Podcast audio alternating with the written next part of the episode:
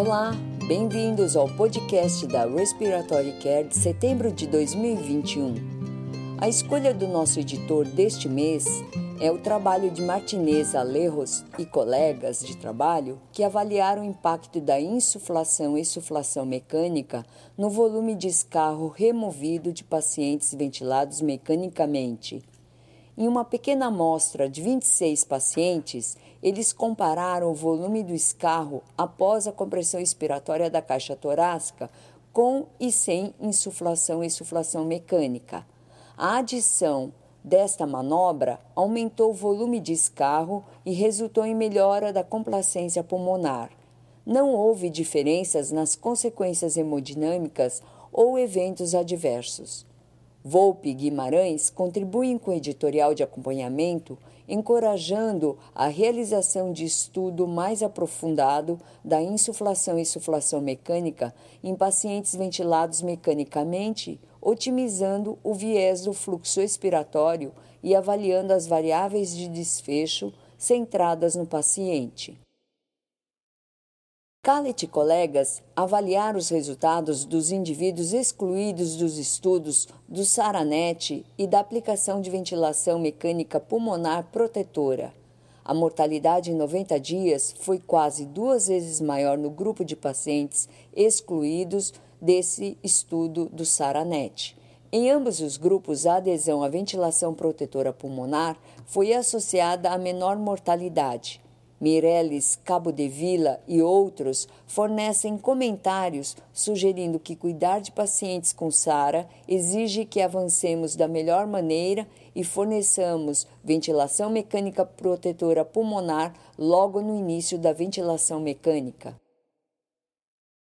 Lena e colaboradores avaliaram a assincronia pré e pós-traqueostomia em um grupo heterogêneo de indivíduos que necessitaram de ventilação mecânica prolongada. A assincronia foi mensurada por meio da análise automatizada por dois períodos de 24 horas. Após a análise de 920 horas de ventilação, não houve diferenças no número ou tipo de assincronias e a mecânica respiratória se manteve inalterada. Kriner comenta que o índice de assincronia nesses indivíduos foi menor que 2% no início do estudo, tornando qualquer melhora difícil de ser detectada. FAO e colaboradores, em outro estudo, realizaram uma avaliação em experimento de bancada com umidificadores aquecidos comumente usados para suporte respiratório não invasivo em lactentes. Eles criaram falhas variáveis e incluíram a desconexão do fluxo de gás, a desconexão das sondas de temperatura e a falha nos alarmes repetidamente, sozinhos e em combinação. FAO e colegas determinaram uma escala de risco de incêndio com base na temperatura mais alta do gás. Esses casos de uso indevido demonstraram risco grave de induzir queimaduras na pele com cinco dispositivos e um risco moderado de queimaduras na pele em um outro.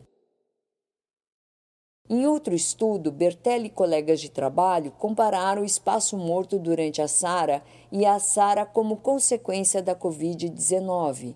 Bertelli e colaboradores avaliaram a associação entre o tipo de SARA e o espaço morto, a complacência respiratória e a falência de órgãos durante as primeiras 24 horas de ventilação mecânica. Usando a ventilação minuto corrigida, Bertelli e colaboradores relataram maior espaço morto na SARA da Covid-19. No entanto, a complacência foi semelhante em várias situações e necessidades da PIP também foram semelhantes. Lee e colaboradores usaram uma pesquisa online internacional para se determinar o uso da cânula nasal de alto fluxo e a terapia adjuvante com aerossol. 25% dos entrevistados administrou a aerossol terapia via cânula nasal de alto fluxo enquanto que 40% dos outros entrevistados administrou a aerossol terapia via nebulizador e bucal, e um terceiro grupo interrompeu a cânula nasal de alto fluxo durante a aerossol terapia. Os autores, Lee e colaboradores concluíram que a utilização da cânula nasal de alto fluxo foi variável e as práticas associadas à aerossol terapia não foram consistentes com as evidências disponíveis para o uso ideal. Schulter e outros realizaram uma análise retrospectiva do impacto do índice de massa corporal no suporte respiratório inicial em um banco de dados multicêntricos de UTIs pediátricas. Em 1.721 lactentes, 36% estavam acima do peso. Não houve diferença no suporte respiratório inicial entre os grupos, mas os indivíduos com sobrepeso foram mais propensos a necessitar de intubação após cânula nasal de alto fluxo. Os autores recomendam que o uso da cânula nasal de alto fluxo em IMC elevado pode aumentar a necessidade de intubação. Fujinaga e colaboradores usaram um banco de dados nacional para avaliar o impacto do IMC na dependência do ventilador. Durante o período de um ano, 11.801 indivíduos foram incluídos. 388 estavam dependentes de ventiladores na alta da UTI. Eles descobriram que o risco de dependência de ventilador na alta da UTI aumentou entre os indivíduos com baixo peso, mesmo após o ajuste para fatores de confusão, e que, embora a obesidade também estivesse associada a um risco maior de dependência do ventilador, a associação foi menor. O risco de mortalidade na UTI de mortalidade hospitalar e de traqueostomia também aumentaram em indivíduos com baixo peso. Oscal e colaboradores estudaram a entrega de salbutamol por um nebulizador a jato na presença de biofilme de Acinetobacter baumannii em um modelo experimental de bancada. O biofilme no tubo endotraqueal não teve impacto na deposição de salbutamol. A colocação do nebulizador entre o modelo experimental e um trocador de calor e umidade, um HME, também não afetou a oferta de salbutamol.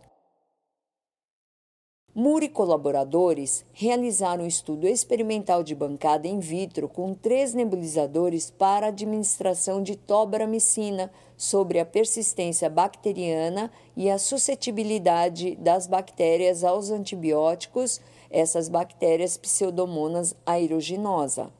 Moore e colaboradores determinaram as concentrações máximas e mínimas de tobramicina e concluíram que os nebulizadores menos eficientes não distribuíram quantidade suficiente de tobramicina, resultando em concentrações subótimas, levando à resistência aos antibióticos.